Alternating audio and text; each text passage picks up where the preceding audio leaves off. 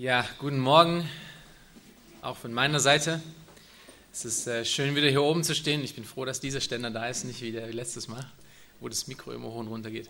Ähm, manchmal ist der Weg nachher oben etwas länger als an anderen Tagen. Ähm, heute ist so ein Tag, wo wir über so ein wichtiges Thema sprechen, wo eigentlich keiner von uns sagen kann, dass wir wirklich ähm, dass er wirklich die Weisheit mit Löffeln gefressen hat, dass er wirklich auf den, äh, das absolut große Vorbild ist. Ähm, ich stehe mit euch hier oben zusammen als jemand, der lernt, als jemand, der sich auch korrigieren lassen muss. Und ich denke, heute haben wir so einen Tag, wo wir uns mit einem Thema beschäftigen, das wirklich, ähm, wirklich extrem wichtig ist für unser aller Leben. Ihr habt vielleicht schon mal diese Frage gehört, ähm, ihr habt es zumindest mal gelesen. Und ähm, wir sehen das, zum, ihr habt es in Johannes 18, Vers 38, habt ihr von Pilatus gelesen, wie er vor Jesus steht und als Jesus ihm über die Wahrheit erzählt hat, ihn dann fragt, was ist denn Wahrheit? Wir, wir kennen diese Frage zu Genüge. Wer schon mal öfters mit Leuten gesprochen hat, die nicht im Glauben stehen, über die Wahrheit in der Schrift, sie haben mehr oder weniger auf die gleiche Art und Weise diese gleiche Frage gestellt was ist denn schon Wahrheit? Wer kann denn schon irgendetwas wissen? Wahrheit gibt es doch eigentlich nicht. Und wir leben in einem Zeitalter, wo genau diese Frage wieder und immer wieder auf uns einprasselt. Wir haben tagtäglich Quellen von Informationen, die uns gegensätzliche Dinge erzählen. Wir haben in Zeitschriften, in den Medien, ähm, wo auch immer, wir haben so viele Quellen, die uns ähm, Ideen geben, die auf uns einprasseln. Und diese Frage stellt sich dann immer wieder, jeden Tag aufs Neue. Was ist Wahrheit? Und leider spiegelt sich dieses Durcheinander von Ideen sich in den Leben von vielen Menschen auch wieder. Wir sehen das in ihren Entscheidungen, wir sehen das in der Art und Weise, wie sie leben, wie sie sich geben. Dass es so unterschiedliche Ideen gibt, die sich eigentlich gegeneinander ausschließen, aber man lebt sie trotzdem aus. Das ist die Postmoderne, in der wir leben. Ich denke aber, wenn wir davon sprechen, dass die Bibel wichtig ist und dass die Bibel die Wahrheit äh, enthält, würden wir erstmal alle Ja und Amen dazu sagen. Die Bibel sagt über sich selber aus, was wir auch gerade gesungen haben, ähm, dass sie die Wahrheit ist und dass sie den Anspruch auf Allgenügsamkeit hat. Das heißt, dass sie wirklich für alles Genüge ist. Für alle Antworten auf, dass sie alle Antworten hat auf alle Fragen im Leben.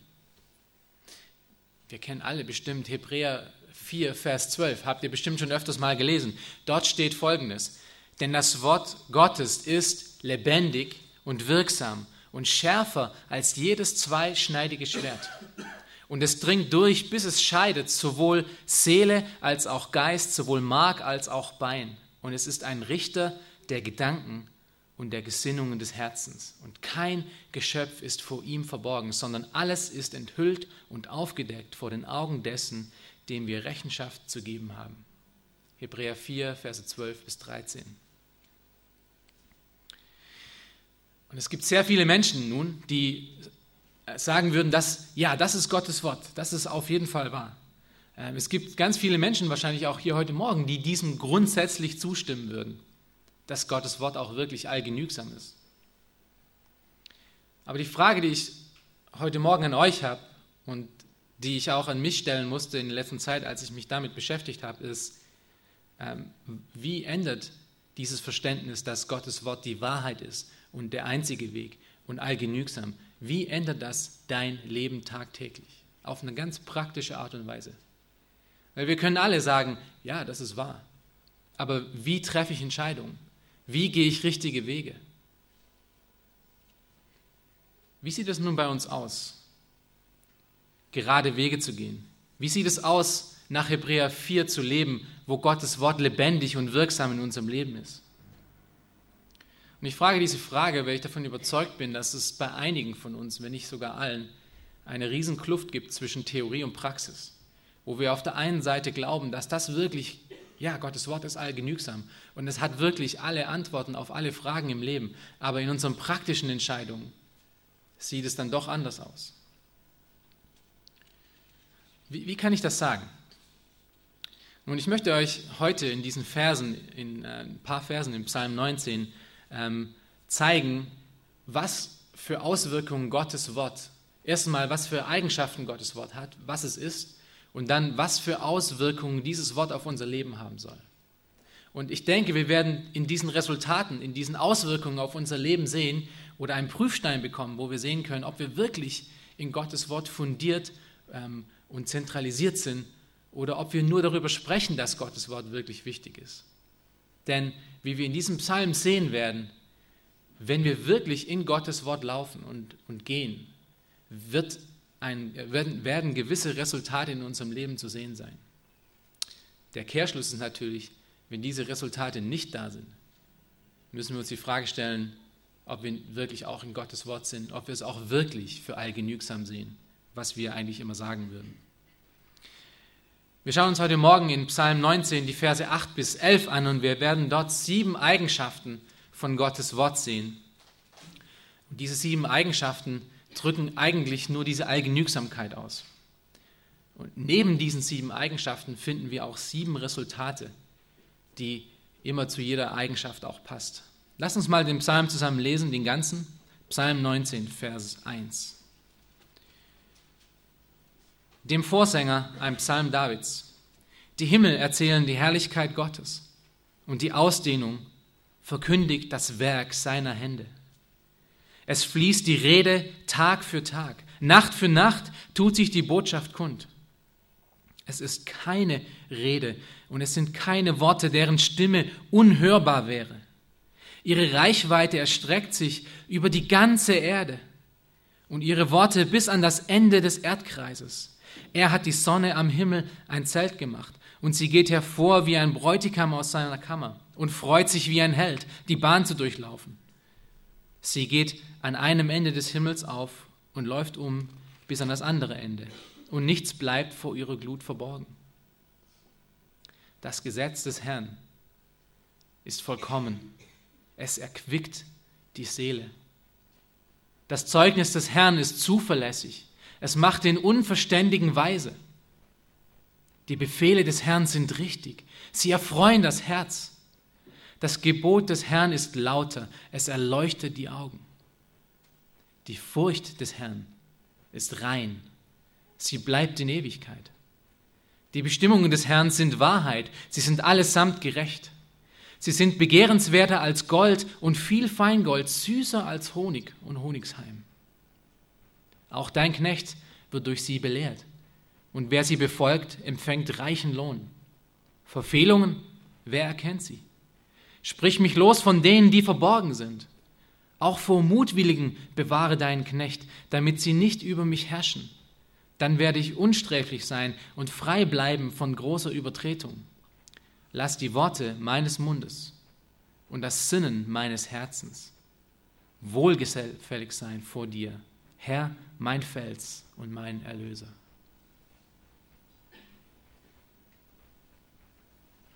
Wir wollen uns nun heute Morgen ähm, diesen Mittelteil von diesem wunderbaren Psalm anschauen, ähm, die über ein ganz spezielles, eine ganz spezielle Offenbarung von Gottes Wort spricht. Wir haben hier in den ersten Versen gesehen, dass, Gottes, dass Gott spricht, dass er sich äh, offenbart hat, und zwar offenbart hat in der Natur.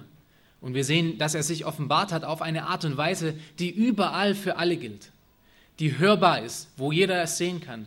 Wir, haben, wir lesen in Römer 1, dass kein Mensch eine Entschuldigung hat, denn Gott hat sich offenbart durch seine Eigenschaften in der Natur überall für alle Menschen. Das ist, was wir in den ersten sieben Versen lesen, was, der, was David hier schreibt, ist Gottes allgemeine Offenbarung. Seine Offenbarung über seine Natur, über seine gewisse Eigenschaften, nicht alle, aber gewisse Eigenschaften, die wir alle, wo wir alle wissen, dass es einen Gott gibt. Und faktisch gesehen gibt es auch keine einzige Gesellschaft auf dieser Welt, die nicht irgendein Verständnis hat, dass es ein höheres Wesen gibt. Das ist ein Zeugnis davon. Gott hat sich offenbart in der Natur, sodass wir wissen, dass es etwas gibt, das über uns steht. Aber das ist noch nicht genug. Das beantwortet nicht unsere Fragen auf Ewigkeit. Das beantwortet nicht unsere schwerwiegenden Fragen des Lebens. Es gibt uns noch keine Richtung, wie wir Entscheidungen zu treffen haben. Es gibt uns noch keine Idee, wie ich moralisch mich begehe. Es gibt mir keine genaue, detaillierte Richtung, wie ich Erlösung finde und Frieden in meinem Leben. Dazu hat es noch speziellere Offenbarung nötig und diese finden wir in den Versen 8 bis 11. Es ist Gottes spezielle Offenbarung, ganz direkte Offenbarung, wie wir detailliert wissen, was wir zu tun haben, wer wir sind und wer Gott ist. Und das fängt in Vers 8 an. Hier wird über Gottes Wort geredet und es wird gesagt, dass äh, Gottes Wort erstmal das Gesetz des Herrn genannt wird. Und dieses Gesetz ist vollkommen. Ihr schaut euch mal Vers 8 an. Das Gesetz des Herrn ist vollkommen. Vollkommen bedeutet, was hier übersetzt wird, ist das hebräische Wort Termin und es bedeutet komplett, ganz oder allumfassend. David spricht hier also eindeutig von Allgenügsamkeit. Nach David ist Gottes Wort der letztendliche und komplette Standard. Er benötigt nichts weiteres. Wir benötigen nichts weiteres. Alles ist enthalten. Es ist adäquat, es ist genügend und vollkommen ausreichend für alle wichtigen Fragen des Lebens. Ihr könnt euch vielleicht fragen, inwiefern ist es allgenügsam? Es ist genügsam für alle Fragen, die unsere Leben, unser Leben anbetrifft, zum Beispiel ethische Fragen, ähm, moralische Fragen, Errettung, Schöpfung, Sinn des Lebens, Beziehungen, alltägliches Leben, Weisheit. Gottes Wort gibt uns ganz spezielle Anweisungen und in allem immer Prinzipien für jeden Abschnitt unseres Lebens. Die Bibel ist kein Physikbuch, sie ist kein Biologiebuch. Sie versucht uns keine Details des Universums auf ganz genaue Weise beizubringen. Aber sie zeigt uns in Prinzipien, wie alles funktioniert und wie wir im Prinzipien alles auszuleben haben. Was ist das Resultat von dieser ganz speziellen Eigenschaft von Vollkommenheit? Schaut euch den Vers an. Das Gesetz des Herrn ist vollkommen und als Resultat, es erquickt die Seele. Es gibt Leben. Es gibt Sinn. Es restauriert einen Menschen. Es macht den Menschen neu. Gottes Wort ist das Wasser für den Durstigen in der Wüste. Es ist Schatten gegen die Hitze. Es ist nicht nur Information, nicht nur irgendwas, zu dem wir zustimmen müssen, sondern es gibt wirklich Leben. Und denkt nochmal zurück an Hebräer 4, Vers 12. Es ist lebendig und es ist wirksam und es bringt Leben hervor. Frage jetzt vielleicht an dich heute Morgen ist, hat es in deinem Leben Leben hervorgebracht? Ist Gottes Wort wirklich bei dir daran, beschäftigt zu sein, dir Leben zu geben, deine Seele zu erquicken?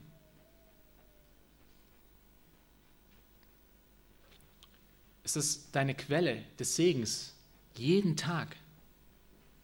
Und diese Eigenschaft von, von Vollkommenheit und dass es auch das Leben erquickt, gibt uns Hoffnung gibt vor allem den Leuten Hoffnung, die wirklich Leben suchen.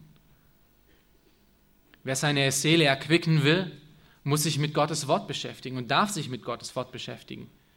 Ähm, Gottes Wort hat äh, keinen mystischen Einfluss auf uns, sondern es gibt uns wirkliche und richtige Hoffnung, weil wir dann eine feste Überzeugung haben dürfen von den Realitäten, eine feste Überzeugung von Leben und Frieden und Vergebung und unendlicher Freude. Und wisst ihr, was diese Hoffnung ist? Es ist Jesus Christus. Wo finden wir Jesus Christus? Wir finden ihn in der Schrift. Wir sehen ihn in der Schrift. Er gibt uns Leben, er gibt uns Hoffnung und neue, und neue Richtung.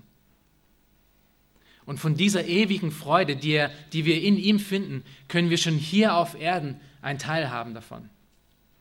Indem wir nämlich in Gottes Wort bleiben, indem wir verstehen, dass es vollkommen ist, dass es für alle für alle Fragen auf dieser Welt, für alle Fragen, was unser Leben anbetrifft, adäquat und genügend ist. Wir brauchen nichts mehr. Das ist die erste Eigenschaft. Gottes Wort ist zuverlässig und es erquickt die Seele. Die zweite Eigenschaft von Gottes Wort ist, äh, ist die erste war nicht zuverlässig, sondern dass es genügsam ist. Das zweite ist, dass es zuverlässig ist. Gottes Wort ist zuverlässig. Wieder Vers 8. Das Gesetz des Herrn ist vollkommen, es erquickt die Seele. Das Zeugnis des Herrn ist zuverlässig, es macht den Unverständigen weise. Hier wird Gottes Wort als Zeugnis des Herrn genannt. Das spricht ganz speziell ähm, von den Steintafeln, wo die Gesetze drauf gemeißelt wurden. Und es wird als was genannt, dieses Wort? Es wird als zuverlässig genannt. Zuverlässig bedeutet hier äh, sicher, vertrauenswürdig, treu. David ist also fest davon überzeugt, ähm, dass das Wort Gottes eine sichere Bank, eine wirkliche äh, sichere, feststellende Bank für die Ewigkeit ist. Er sagt es anders noch in Psalm 111, Vers 7, spricht er genau wieder von Gottes Wort und sagt, die Taten seiner Hände sind Wahrheit und Recht, zuverlässig sind alle seine Vorschriften, festgestellt auf immer, auf ewig ausgeführt in Wahrheit und Geradheit. An Gottes Wort ist nichts Schiefes. Laut David gibt es keine Unzuverlässigkeiten. Es gibt keinen Täuschungsversuch. Wir können uns wirklich sicher hundertprozentig darauf stützen. Denkt, euch, denkt einmal an einen Bergsteiger.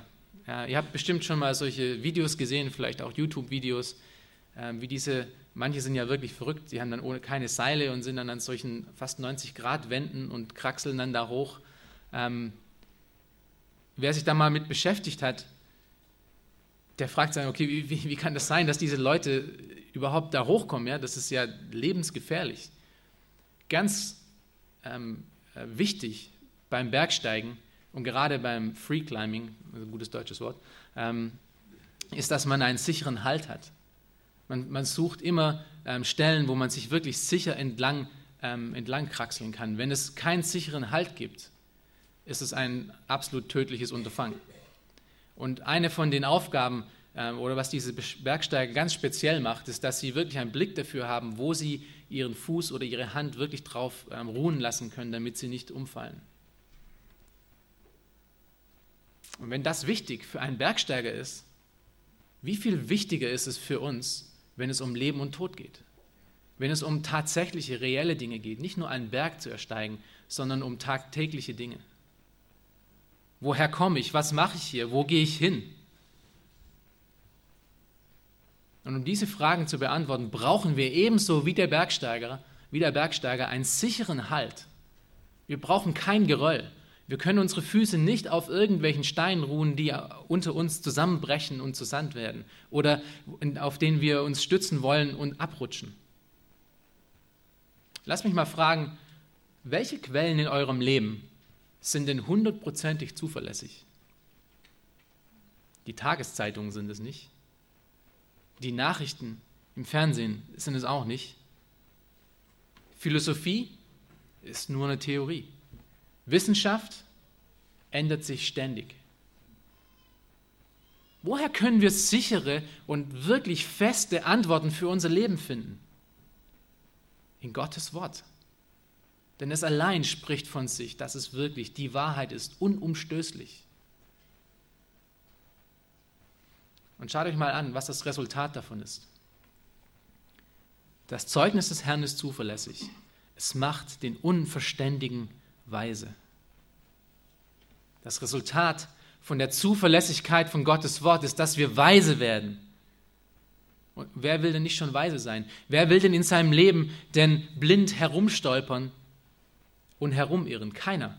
Wir wollen alle weise sein. Aber wir sehen, dass Weisheit nur wirklich in Gottes Wort zu finden ist. Und was ist mit Weisheit gemeint, wenn, wenn Gott davon spricht, dass wir weise werden? Ist es Weisheit in den Augen anderer Menschen? Ist es, dass die Welt sagen kann, wow, da ist jemand, der wirklich eine gute Idee hat? Nee, was, ist, was ist denn biblische Weisheit? Biblische Weisheit bedeutet, Gott zu fürchten. Schlag mal kurz Sprüche 9, Vers 10 auf. Hier wird biblische Weisheit für uns definiert. Dort steht Folgendes. Die Furcht des Herrn ist der Weisheit Anfang. und die Erkenntnis des Heiligen ist Verstand. Wer verständig sein will, wer weise sein will, muss Gott fürchten. Biblische Weisheit bedeutet, Gott zu fürchten. Und zwar den Gott der Bibel. Was bedeutet Furcht? Es bedeutet genau das, was ihr auch denkt. Und auf der einen Seite ist es wirklich Furcht, Respekt vor etwas und jemanden Stärkerem. Wir könnten auch von Ehrfurcht sprechen. Aber auf der anderen Seite und ganz praktisch gesehen ist Gottes Furcht oder Furcht vor Gott, ähm, bedeutet es, mit Gott zu rechnen. Und zwar mit Gott zu rechnen in dem Sinn vom Psalm 139, wo uns erklärt wird, dass Gott allgegenwärtig, dass Gott allwissend ist, dass Gott jeden unseren Gedanken kennt, bevor wir ihn gedacht haben und ausgesprochen haben, dass wir keinen Meter in unserem äh, Leben gehen können, keinen Zentimeter um uns drehen können. Selbst wenn wir sitzen, ist Gott um uns da und wir können nicht vor ihm entfliehen. Wenn wir uns dessen bewusst sind und in dieser Realität Entscheidungen treffen und leben, das bedeutet Gottesfurcht. Das bedeutet Weisheit. Wer also weise handeln will, wer in der Furcht des Herrn leben möchte, muss sich mit Gottes zuverlässigem Wort beschäftigen und sich darauf stützen. Das ist der Fußhalt, wo er im Leben weiterkommt. Wenn, wenn du die Bergwand deines Lebens erklimmen willst, musst du auf Gottes Wort gestützt sein. Und wer das nicht tut, wird sich unweigerlich auf Geröll stützen und wird unweigerlich zu Fall kommen. Der Kehrschuss ist natürlich der, wenn ich als Christ ständig unkluge Entscheidungen treffe, äh, wenn ich wetterwendisch bin, wenn ich in meinem Leben einfach nicht zurechtkomme, dann kann ich eigentlich fast davon ausgehen, dass ich mich nicht wirklich auf Gottes Wort gestützt habe. Egal, was ich sage, wenn man mich fragt. Egal, was ich auf einen Test schreiben würde, ob ich glaube, dass Gottes Wort wirklich allgenügsam ist. Wenn ich einfach in meinem Leben nicht klarkomme, wetterwendisch bin, ungute Entscheidungen treffe, und zwar beständig, bin ich nicht wirklich auf Gottes Wort fundiert. Die Allgenügsamkeit der Schrift hat die Konsequenz, ähm, dass es wirklich praktische Resultate in unserem Leben hat. Und zwar ganz einfache Dinge, dass wir uns nicht vor Menschen ähm, fürchten, sondern dass wir uns vor Gott fürchten. Dass wir ganz simple und einfache Entscheidungen in unserem Leben tre treffen können, indem wir mit Gott rechnen, der um uns herum ist, der unsere Umwelt ist, der unsere Natur ist. Das ist die Zuverlässigkeit. Und die Zuverlässigkeit von Gottes Wort macht uns weise. Die dritte Eigenschaft von Gottes Wort ist, dass sie richtig ist. Vers 9. Die Befehle des Herrn sind richtig, sie erfreuen das Herz. Und ihr seht wieder, jedes Mal, wenn David hier von Gottes Wort spricht, gibt er ihm ein, ein neues ähm, Attribut oder er gibt ihm einen neuen Namen. Bisher hatten wir zwei. Ähm, hier sehen wir, dass Gottes Wort die Befehle des Herrn genannt werden. Und diese Befehle haben eine ganz besondere Eigenschaft. Sie sind nämlich richtig. Diese Befehle des Herrn sind richtig. Ich weiß nicht, wie es euch geht. Ähm, ich kenne ein paar Menschen in meinem Leben, die mit Krebs diagnostiziert wurden. Solch eine Diagnose ist lebensentscheidend und ziemlich radikal einschneidend. Für viele bricht ihr ganz normales Leben zusammen, denn jetzt sind sie auf einmal mit ihrer Sterblichkeit konfrontiert. Ähm, und ich sage das nicht leicht, weil wir alle sollten das eigentlich wissen, dass keiner von uns eine Garantie hat, dass er morgen noch am Leben ist. Und ähm, wir haben einige von uns kennen jemand, der auch innerhalb von einem Tag urplötzlich umgekommen ist. Auf jeden Fall, wir haben, wir kennen solche Menschen, die mit, die mit Krebs diagnostiziert wurden. In meiner direkten Familie gibt es auch so einen Fall. Und äh, dank Gottes Gnade ähm, hat man auch die richtigen Medikamente und die richtigen Methoden gefunden, um dort wieder Heilung auch ähm, beizubringen. Wir beten natürlich immer noch weiter dafür. Aber stellt euch mal vor, ihr oder eine Person, die euch nahe ist, wird mit äh, einem Krebs, der heilbar ist, diagnostiziert. Es gibt Medikamente dafür, es gibt Antikörper dafür, es gibt Methoden, um damit umzugehen. Und anstatt diese Medikamente einzusetzen, wird rote Beete und Fangopackung verschrieben. Oder eine eine Salzkur oder irgendwie sowas. Etwas, was überhaupt nichts mit, mit, äh, mit der Lösung zu tun hat. Wie tragisch wäre das? Das wäre nicht nur tragisch, das ist traurig und das wäre tödlich. Und David sagt hier, dass Gottes Wort eben nicht eine falsche Lösung ist. Keine falsche Antwort auf diese ewigen Fragen, sondern sie ist richtig. Sie ist die richtige Antwort. Das Wort, was hier mit richtig übersetzt wird, ist das hebräische Wort ähm, Yashar. Und dieses Wort bedeutet gerade, eben zu sein oder in Gottes Augen zufriedenstellend. In Gottes Wort haben wir also eine Ebene, eine gerade Straße, einen richtigen Weg. Einen Weg, auf dem alle Fragen von, äh, bezüglich Gott und Mensch beantwortet werden können, und zwar auf eine richtige Art und Weise. Es ist nicht die falsche Antwort.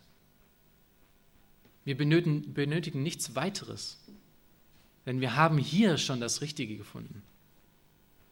Und das wird so ganz nebenbei wichtig in der Seelsorge. Welche Antworten geben wir Leuten, die wirklich Probleme in ihrem Leben haben? Geben wir aus Erfahrung heraus? Rennen wir gleich zur Psychologie? Oder sind wir gestützt auf Gottes ewiges Wort, was uns wirklich alle Antworten gibt auf alle Fragen in dieser Welt? Und das Resultat, das Resultat davon ist dasselbe, wie wenn man jemandem eine richtige Medizin gegeben hat, eine richtige Methodik und am Ende dann Heilung wirkt. Was ist es? Schaut euch nochmal Vers 9 an. Die Befehle des Herrn sind richtig. Sie erfreuen das Herz. Wenn wir gesehen haben, dass Gottes Wort die richtige Antwort ist, der richtige Weg, der gerade ebene Weg, das gibt Freude in unserem Herzen. Meine Lieben, wir haben in Gottes Wort den richtigen und ebenen Weg, richtige Anweisungen für unser Leben. Alle Menschen suchen Vergebung. Jeder ist irgendwie auf der Suche nach Friede und nach Freude.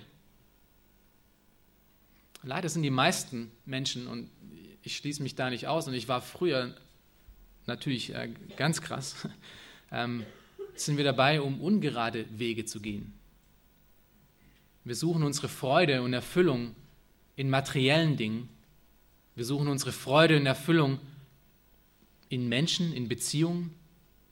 Man denkt, wenn ich mit der oder mit der Person irgendwie zusammen bin, dann ist alles gut. Alles wird irgendwie besser. Ähm, ich habe mal diese Geschichte gelesen von, von diesem ähm, von einem Australier, der sein Leben auf eBay verkauft hat. Ich weiß nicht, wer hat das, wer hat das auch mitgelesen. Äh, der hat sein ganzes Leben auf eBay verkauft, um ein neues Leben anzufangen. Ähm, er wollte alles verkaufen, inklusive seine Freunde ähm, und äh, alles, was er irgendwie hatte, weil er festgestellt hat, dass das, was er getan hat bis jetzt, nur schlecht war. Seine Ehe ist kaputt gegangen, ähm, er war gesundheitlich dahin. Seine Lösung war, er verkauft alles und geht irgendwo anders hin und fängt ein neues Leben an. Was ist das Problem? Er hat das gleiche Herz.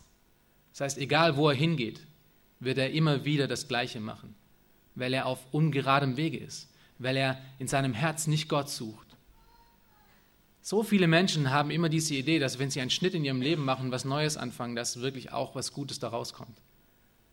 Wenn du so jemand bist, dann muss ich dir sagen, dein Problem ist nicht die Situation, dein Problem ist dein Herz. Und das verändert sich nur allein durch Gottes Wort. Nur darin haben wir eine ebene Straße.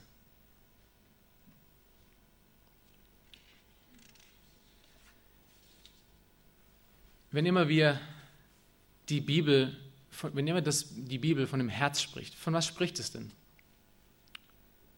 Es spricht von dem inneren Menschen. Es ist nicht unser physisches Herz, sondern alles, was in uns, in uns drin ist. Emotionen, Gedanken, Intellekt, Gewissen und so weiter. Also wer sich beständig in Gottes Wort aufhält, ähm, wird für eben diese Dinge eine sichere Quelle beständiger Freude haben. Ihr könnt euch vielleicht fragen, wie soll das gehen? Ist es auch irgendwelche mystische äh, Dinge? Äh, wenn wir dann Gottes Wort lesen, ist dann irgendein mystischer Schein, der auf uns kommt und ähm, auf einmal werden wir erleuchtet. Und ich denke, es ist eher andere Dinge. Hier ein paar Gedanken dazu. Gottes Wort zeigt uns im Detail auf, was das Allerbeste in dieser Welt ist. Das Allerbeste, was es gibt. Und das ist Gott selber. Wir dürfen seine Eigenschaften, seine großen Taten sehen. Wir dürfen seine Weisheit sehen. Wir dürfen seine Souveränität bestaunen. Und wir dürfen genau sehen, wie er sich beschreibt.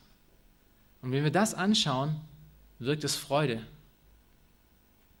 In Gottes Wort finden wir auch eine Beschreibung, eine ganz genaue Beschreibung, was das Zentrum unserer ganzen Menschengeschichte ist. Und das ist Jesus Christus am Kreuz. Denn wir richten unseren Kalender schon mal danach. Er ist das Ebenbild Gottes. Er ist das Licht, was in der Dunkelheit scheint. In Gottes Wort finden wir Hoffnung und Zuversicht für die Zukunft. In Gottes Wort finden wir Frieden und Zusicherung. In Gottes Wort finden wir Erlösung, weil es uns den Erlöser zeigt. In Gottes Wort finden wir, ähm, äh, finden wir Lösung für unsere Sünden. Es geht hart mit, mit den Sünden ins Gericht bei uns und schneidet uns zurecht, sodass wir zu einer lebendigen Beziehung, zu einem lebendigen Gott kommen. Durch Gottes Wort finden wir die falschen Wege und es zeigt uns die richtigen Wege auf. Gottes Wort zeigt uns, dass Gottes Gnade stärker ist als unsere Sünden. Und das alles endlose Gründe wirkt Freude in uns. Somit kann es eigentlich keinen freudelosen, hartherzigen, unzufriedenen und deprimierten Christen geben. Per Definition eigentlich nicht. Und der Kehrschluss ist natürlich der folgende jetzt.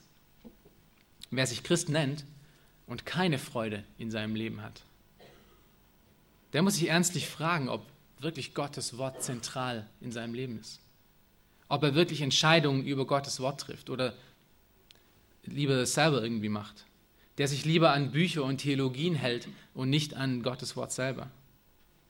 Denn Gottes Wort ist wiederum lebendig und wirksam in uns wirkend. Wenn es das nicht tut, gibt es einen von zwei Möglichkeiten. Entweder du bist nicht im Glauben oder du bist nicht in Gottes Wort. Also Christ, Nimm dir Zeit, wirklich dich in der Tiefe mit Gottes Wort zu beschäftigen, ihn dort zu treffen, indem wir uns mehr und in größere Tiefe mit seinem Wort beschäftigen. Denn es allein hat die Fähigkeit, uns auf, von dem schiefen Weg auf den geraden Weg zu bringen und uns Freude in uns zu wirken. Die vierte Eigenschaft, von der David hier spricht, ist, dass es Gottes Wort klar ist und er nennt hier wieder einen anderen Namen für Gottes Wort. Er nennt es das Gebot des Herrn, äh, welches lauter oder klar ist. Was bedeutet klar? Klar bedeutet, dass es nicht verschwommen ist, äh, dass es nicht unklar ist, dass es nicht trübe ist, dass es nicht neblig ist.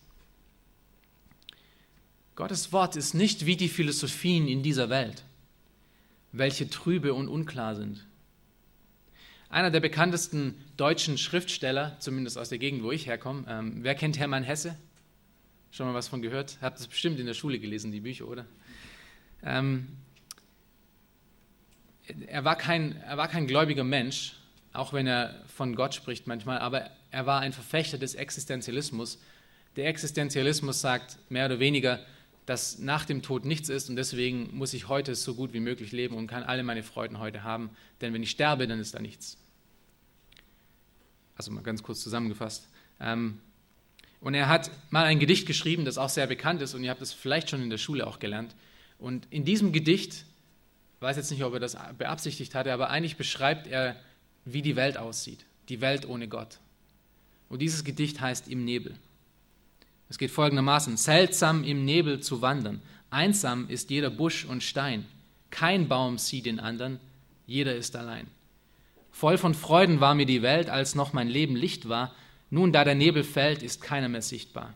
Wahrlich, keiner ist weise, der nicht das Dunkel kennt, das unentrinnbar und leise von allen ihn trennt. Seltsam im Nebel zu wandern. Leben ist einsam sein. Kein Mensch kennt den anderen, jeder ist allein. Das ist Existenzialismus. Ich habe solche Gedichte damals geliebt, weil ich gedacht habe, darin finden wir wirklich das ist Realität. Ja, es ist, das Leben ist ein Nebel. Es ist, kein, es ist nicht wirklich sichtbar. Wir sind alle irgendwie allein. Wir machen uns alle irgendetwas vor. Ein weiterer Schriftsteller, ähm, Ambrose Bierce, der eher im Englischen ähm, sehr bekannt ist, hat mal Folgendes über Philosophie gesagt. Philosophie, ein Weg mit vielen Pfaden, der von nirgendwo ins Nichts führt. Und er selber ist ein Philosoph. Also die Philosophen der Welt wissen eigentlich über sich selber und über ihre eigenen Ideen, dass sie eigentlich nur Nebel sind. Nebel aus dem Nichts ins Nirgendwo. Und das ist doch traurig, oder? Wenn wir uns an solche Wahrheiten klammern. Das ist nicht nur traurig, das ist auch tragisch. Ich habe mich an solche Wahrheiten geklammert und habe null Antworten gekriegt, sondern nur noch mehr Fragen. Wer kann denn schon so leben? Wer kann denn schon so weltfremd und ähm, realitätsfern leben? Kein Wunder haben sich viele der Philosopho äh, Philosophen damals auch ihr Leben selber genommen, weil sie einfach nicht mehr klarkamen. Im Gegensatz dazu sagt David hier, dass Gottes Wort lauter und klar ist. Es ist der Weg vom Leben ins Licht. Es ist die Sonne, die den Nebel lichtet. Es ist das Licht, das, unser, das unsere Nacht hineinflutet und uns wirklich Richtung gibt. Und dasselbe Wort, was hier in, in äh, diesem Vers als erleuchtet benutzt wird, finden wir zum Beispiel auch in 4. Mose 6, Vers 25. Ihr braucht es nicht aufschlagen, aber ihr kennt den Vers, dort steht, der Herr lasse dein Angesicht leuchten über dir und sei dir gnädig. Das ist das gleiche Wort. Das ist, was Gottes Wort in unserem Leben ist. Es ist eine Leuchte. Herr, der Herr leuchtet in unser Leben durch sein Wort herein. Wie schlimm sind Netzhauterkrankungen? Ihr habt bestimmt schon mal vom grauen Star gehört ähm, oder dergleichen. Ihr könnt euch mal das auch auf YouTube anschauen, also wie man das sehen würde, wenn man das hätte. Ähm, es ist wirklich schlecht, schlechte Sicht. Man sieht immer weniger, das ist eine Krankheit, die, die voranschreitet und am Ende erblindet man. Man findet nichts, man ist hilflos. Und genauso ist jemand, der sich auf Zeit nicht mit Gottes Wort beschäftigt. Es ist wie ein grauer Star, der immer schlimmer wird, immer, man immer weniger sieht, man immer dumpfer sieht, immer mehr Nebel um einen, um einen herum hat. Und die Lösung ist das Resultat, was wir in Vers 9 hier sehen. Das Gebot des Herrn ist lauter, es erleuchtet die Augen. Die Lösung ist Gottes Wort. Wer will klare Wege gehen? Wer will sehen können? Wer vom Licht zum Leben wandeln will, der muss sich mit Gottes Wort auseinandersetzen. Und wer das nicht tut, der wird im Nebel wandeln. Die fünfte Eigenschaft von Gottes Wort, die David hier äh, uns aufzeigt, ist, finden wir in Vers 10. Und das ist, dass sie rein ist. Gottes Wort ist rein. Die Furcht des Herrn ist rein. Sie bleibt in Ewigkeit. Interessanterweise wird hier Gottes Wort die Furcht des Herrn genannt. Ähm, es, ist ein, es ist ein Synonym, es ist ein und dasselbe. David sagt hier überraschenderweise aus, dass wenn wir uns mit Gottes Wort aufhalten, finden wir auch die äh, Gottesfurcht in unserem Leben. Aber was bedeutet denn, dass es rein ist? Gottes Wort ist rein. Es bedeutet, dass es nicht verschmutzt ist. Es bedeutet, dass es nicht getrübt ist. Und dieses Wort, was hier verwendet wird, äh, finden wir oft im Zusammenhang von äh, zeremoniell, zeremoniellen Reinsein. Das ist im Englischen einfacher. Zeremoniellen Reinsein. Ähm, als auch, ähm, als auch wenn, wenn wir davon sprechen, dass Gold geläutert wird, wenn es, wenn es rein gemacht wird. Das ist das gleiche Wort, was hier verwendet wird. Also Gottes Wort ist, ist, äh, ist unvermischt. Wir finden hier klein, keine klug ersonnenen Legenden oder Weissagungen durch menschlichen Willen hervorgebracht, was auch Petrus in 2. Petrus 1, Vers 16 und Vers 21 von spricht. Es sind Gottes reine Worte. Was ist das Resultat daraus? Schaut euch den Vers nochmal an, Vers 10. Die Furcht des Herrn ist rein, sie bleibt in Ewigkeit. Daraus resultiert, dass Gottes Wort ewiglich ist. Denn sein Autor ist ewig. Das heißt, es ist keinem Zerfall ausgesetzt. Es benötigt keine Aktualisierung, es benötigt keine Überarbeitung. Diese Worte sind ungetrübt und perfekt für alle Zeiten. Wir brauchen keine Bibel im heutigen modernen Denken. Wir brauchen eine Bibel, die uns Gottes Wort genau zeigt, wie es ist. Denn in ihm alleine finden wir Wahrheit. Es braucht kein Microsoft Patch Day, sondern es braucht einfach, dass wir uns in der Bibel aufhalten mit täglichem, ähm, täglichen Augen darauf zu schauen und uns damit zu beschäftigen. Die sechste Eigenschaft von Gottes Wort finden wir auch in Vers 10. Und die ist, dass sie nämlich Wahrheit ist. Sie ist Wahrheit. Die Furcht des Herrn ist rein, sie bleibt in Ewigkeit. Die Bestimmungen des Herrn sind Wahrheit, sie sind allesamt gerecht. Und wir sehen hier den sechsten Ausdruck, den David für Gottes Wort verwendet, nämlich dass sie Bestimmungen des Herrn sind. Und diese Bestimmungen sind in ihrer Gesamtheit komplett Wahrheit. Und hier kommen wir auf die Eingangsfrage zurück von Pilatus, oder? Was ist Wahrheit? Was ist denn schon Wahrheit? Wer kann denn schon in dem Leben überhaupt irgendwelche Wahrheiten finden? Hier ist es. Hier finden wir Wahrheit. Hier kannst du wirklich Realität in deinem Leben finden. Gottes Wort ist Wahrheit. Ich hatte früher als ich zum Glauben gekommen bin, oder ähm, das war ein, ein, ziemlicher Schlüsselmoment auch in meinem Glaubensleben, ähm, als Gott mir gezeigt hat, dass wie real eigentlich die Schrift über unser, unsere Dinge spricht. Sie ist viel genauer und akkurater, wenn sie über mich spricht. Sie ist viel genauer und akkurater, wenn sie über andere Menschen spricht. Sie ist viel genauer und akkurater, wenn es über die Natur geht, wenn es über irgendwelche anderen Dinge geht. Gottes Wort ist Realität. Wenn ich das vergleiche mit den Philosophien und den Antworten der Menschheit, steht, steht ihm nichts gleich, es ist unvergleichbar. Gottes Wort ist Wahrheit. Im Psalm 119, Vers 160 schreibt David folgendes: Die Summe deines Wortes ist Wahrheit und jede Bestimmung deiner Gerechtigkeit bleibt ewiglich. Jede Bestimmung. David sagt dir, dass die ganze Summe, also jedes einzelne Wort zusammengefasst, Wahrheit ist. Also nicht nur ein kleiner Teil davon, sondern wirklich das Ganze zusammen. Und zwar sind es jetzt schon die Wahrheiten, jetzt schon die ewiglich gehen. Es benötigt keinen Menschen, der dies als wahr empfindet oder als wahr herausbringt, sondern sie sind schon Wahrheit. Es ist das gleiche wie, äh, wie wenn ich an die Sonne denke. Ja, die Sonne ist da, ich kann sie nicht wegdenken, ob ich daran glaube oder nicht, oder ob ich blind bin oder nicht. Die Sonne ist da und das ist eine Realität. Und Gottes Wort ist genau so. Und kein Wunder verwendet er die Sonne auch als Beispiel in, ähm, in den Versen 6 bis 7. Und wenn du nicht in seiner Wahrheit lebst, dann kann ich dir garantieren, lebst du auf Menschenwahrheiten. Und womöglich bedeutet das, dass du deine eigenen Wahrheiten folgst, deine eigenen Ideen. Und letztendlich sagt die Schrift darüber, dass Menschenwahrheiten Ideen der Menschen am Ende nur Dummheit sind. 1. Korinther 1, Vers 20. Paulus sagt hier folgendes: Wo ist der Weise? Wo der Schriftgelehrte? Wo der Wortgewaltige dieser Weltenzeit? Wo, wo ist der Philosoph? Wo ist der Psychologe? Hat nicht Gott die Weisheit dieser Welt zur Torheit gemacht? Verglichen mit Gottes Wahrheiten sind die Wahrheiten dieser Welt Torheit. wenn wir die Realität wirklich sehen wollen, wenn wir wirklich sehen wollen, wie Dinge tatsächlich sind, dann müssen wir Gottes spezifische Offenbarung lesen und uns darin ähm, aufhalten, uns darin baden. Es ist das Benutzerhandbuch der Schöpfung und des Lebens, deines Lebens. Was ist das Resultat von dieser Eigenschaft von Gottes Wort? Das Resultat ist, dass es vollkommen gerecht ist.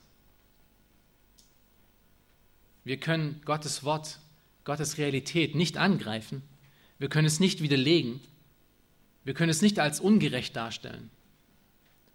Und sie sind nämlich gerecht, weil ihr, weil ihr Autor gerecht ist. Der Schreiber ist gerecht und das ist Gott selber. Im Psalm 145, Vers 17 sagt David folgendes: Der Herr ist gerecht in allen seinen Wegen und gnädig in allen seinen Werken. Jedes Kreuzverhör, was wir mit Gottes Wort tun könnten, bringt nur das eine Ergebnis, und zwar, dass Gottes Wort Realität und Wahrheit ist. Und als David über diese ganzen Eigenschaften nachsann, als er sich das nochmal Revue passieren ließ, als er nochmal darüber nachdachte, was Gottes, was Gottes Wort eigentlich alles für Eigenschaften hat, kam er auf die siebte Eigenschaft. Und wir sehen diese in Vers 11. Sie sind begehrenswerter als Gold und viel Feingold, süßer als Honig und Honigsheim. Gold war schon immer viel wert, oder? Ähm, aber vor allem Gold in seiner gereinigten Form, wenn es wirklich gefiltert und geläutert war, nennen wir es Feingold. Und über dieses Edelmetall wurden ja schon tausende Kriege geführt, auch heute noch. Wieso? Weil es so wertvoll ist. Wenn man davon hat, hat man ausgesorgt. Wenn man davon hat, hat man Sicherheit, denkt man. Gottes Wort ist viel wertvoller, bedeutungsvoller als jedes Feingold und jedes Gold auf dieser Welt.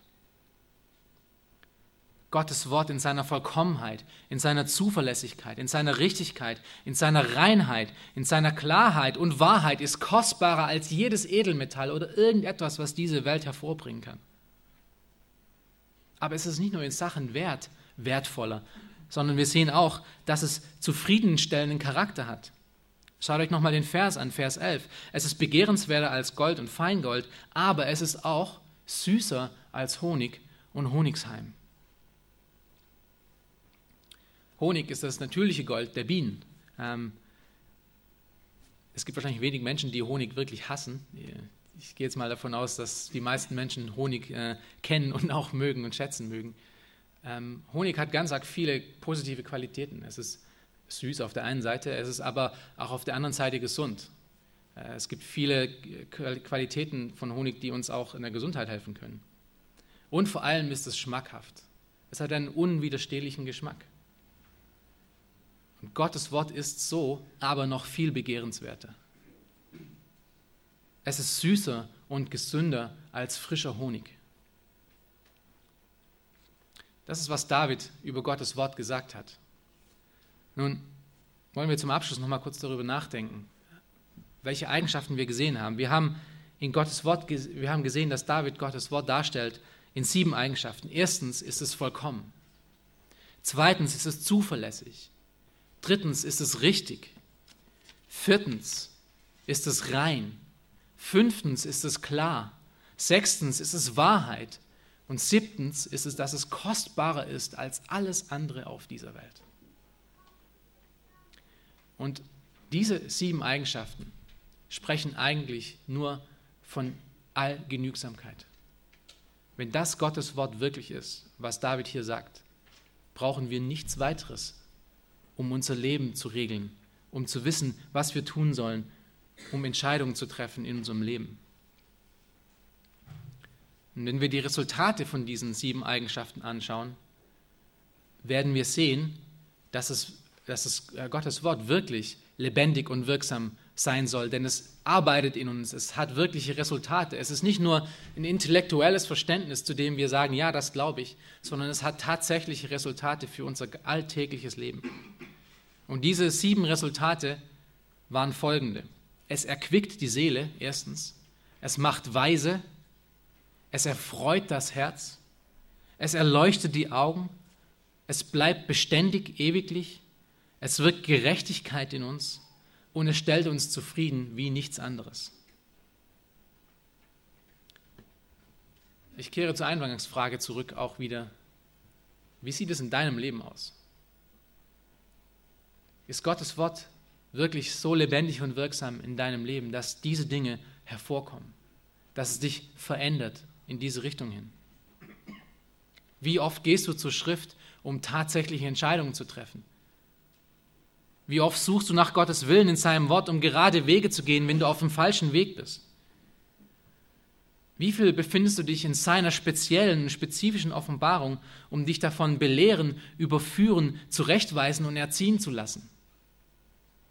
was 2. Timotheus 3, Vers 16 sagt, über was Gottes Wort in unserem Leben tun soll.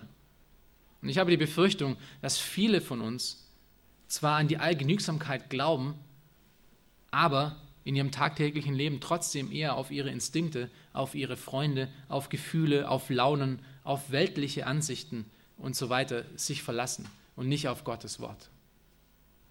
Und das ist absoluter Hochverrat Gott gegenüber. Meine Lieben, wir müssen jeden Tag damit beschäftigt sein, unsere Wege gegenüber Gottes Wort zu prüfen, uns reinwaschen zu lassen von seinem Wort, uns führen und uns erziehen zu lassen. Das bedeutet, dass man sich nicht nur fünf Minuten mit Gottes Wort jeden Tag beschäftigt. Das kann mal vorkommen, aber mit der Zeit wird das nicht genug sein.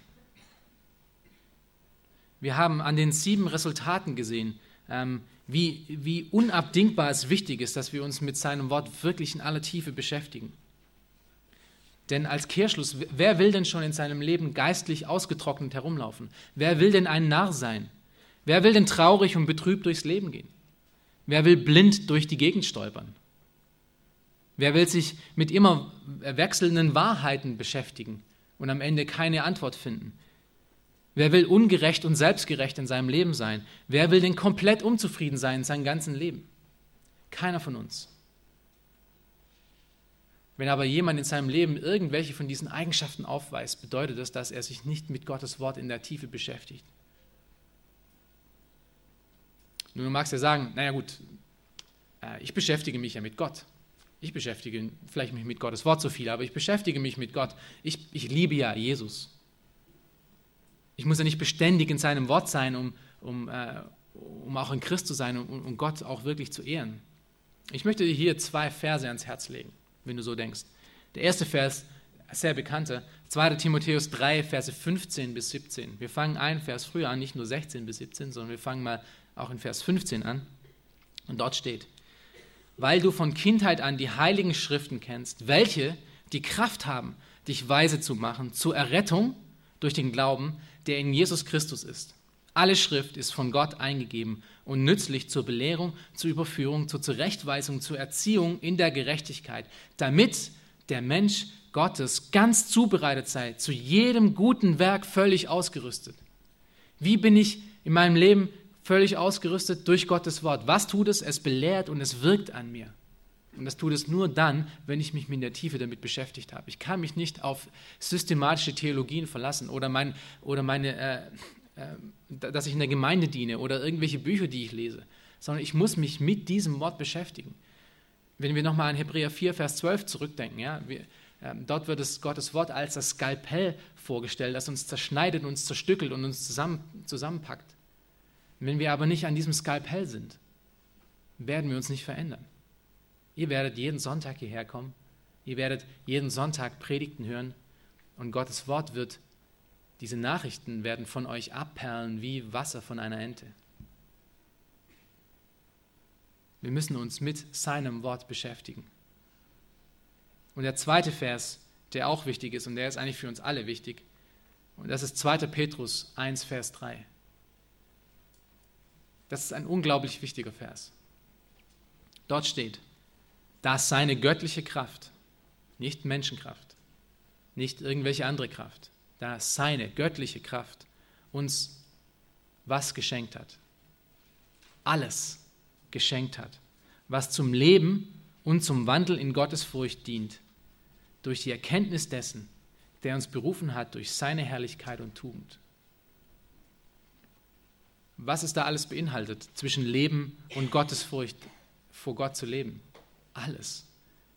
Alles in unserem Leben ist uns gegeben worden. Alle Antworten, alle richtigen äh, Wege ist uns alles schon gegeben worden, wenn wir gottesfürchtig leben wollen.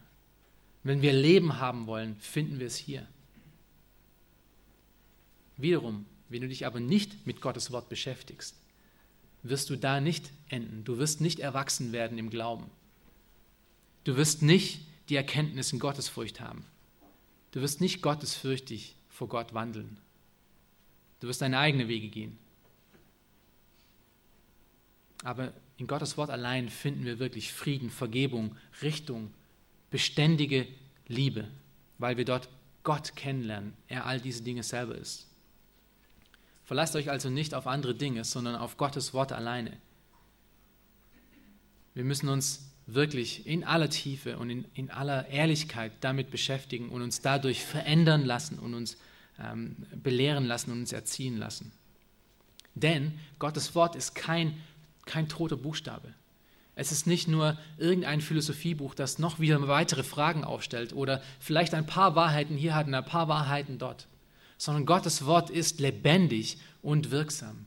Es ist lebendig und wirksam. Es arbeitet in uns tagtäglich, sodass wir zum, von Leben ins ewige Licht kommen, sodass diese, dieser Nebel, von dem Hesse gesprochen hat, der in unserem allen Leben irgendwie ist, dass der rauskommt, dass die Sonne darauf scheint, was Gottes Wort selber ist, dass wir den richtigen Weg sehen und den richtigen Weg gehen können.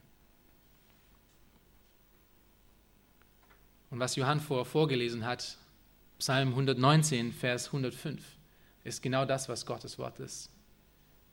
Dort steht, nur Gottes Wort ist unsere Leuchte für unsere Füße, sodass wir nicht stolpern, und ein Licht auf meinem Weg, dass ich Gott finden kann und den richtigen Weg gehen kann.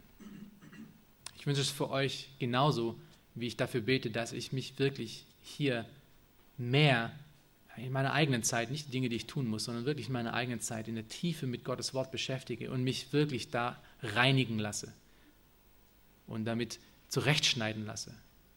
Weil keiner von uns ist jemals angekommen. Es gibt keinen Menschen, der eine hundertprozentige Theologie hat oder niemand, der sagen kann, ich weiß jetzt eigentlich genug, ich brauche jetzt nicht mehr lesen. Lass uns dahingehend uns auch verändern lassen. Ähm, schaut euch den Psalm nochmal an, in der, in der Woche auch nochmal und denkt darüber nach. Ja. Denkt, euch, denkt euer über eigenes Leben nach. Welche Entscheidungen treffe ich in der letzten Zeit? Ähm, bin ich wirklich auf dem richtigen Weg? Fragt vielleicht andere Menschen, wenn ihr es selber nicht wisst. wisst. Menschen, die gottesfürchtig sind, die um euch herum sind. Fragt euch, wie sind meine Entscheidungsfindungen? Treffe ich richtige Wege? Gehe ich da auf dem richtigen Weg? Oder bin ich total durcheinander und ziellos? Beschäftige dich wirklich in der Tiefe mit Gottes Wort und du wirst sehen, all diese Dinge, von denen David hier spricht, die werden Realität. Denn, versprochen, weil Gott weil Gott es so sagt, Gottes Wort ist lebendig und wirksam. Und es kommt von ihm. Amen.